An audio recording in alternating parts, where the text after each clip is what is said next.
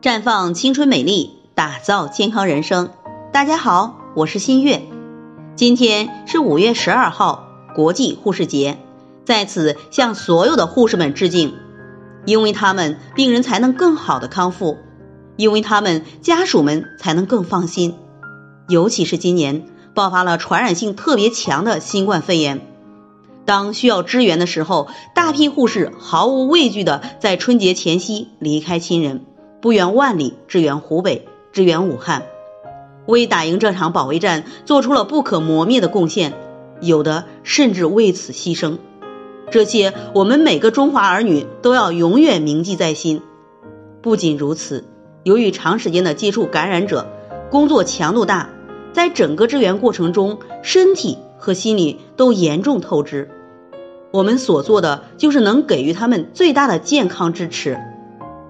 面对突发瘟疫，短时间出现大量的感染者，因此疫情最初医疗资源极度缺乏，需要大量的医护人员。在这样的情况下，医护人员不能正常的换防护服，当然也没有时间去换，造成医护人员不得不长时间的全副武装，连水都喝不上。可忙碌又让他们全身浸泡在汗液中，同时他们还要面对心理上的折磨。在这样的艰苦战斗环境中，不少女医生、护士们耗损大量的气血，而且出现了妇科问题及湿气过重等健康问题。对此呢，可以使用灵慧元调理妇科问题，使用薏米蒲公英太茶改善湿气，同时呢，可以喝些玫瑰牡丹低聚肽茶，疏解心理上的郁结。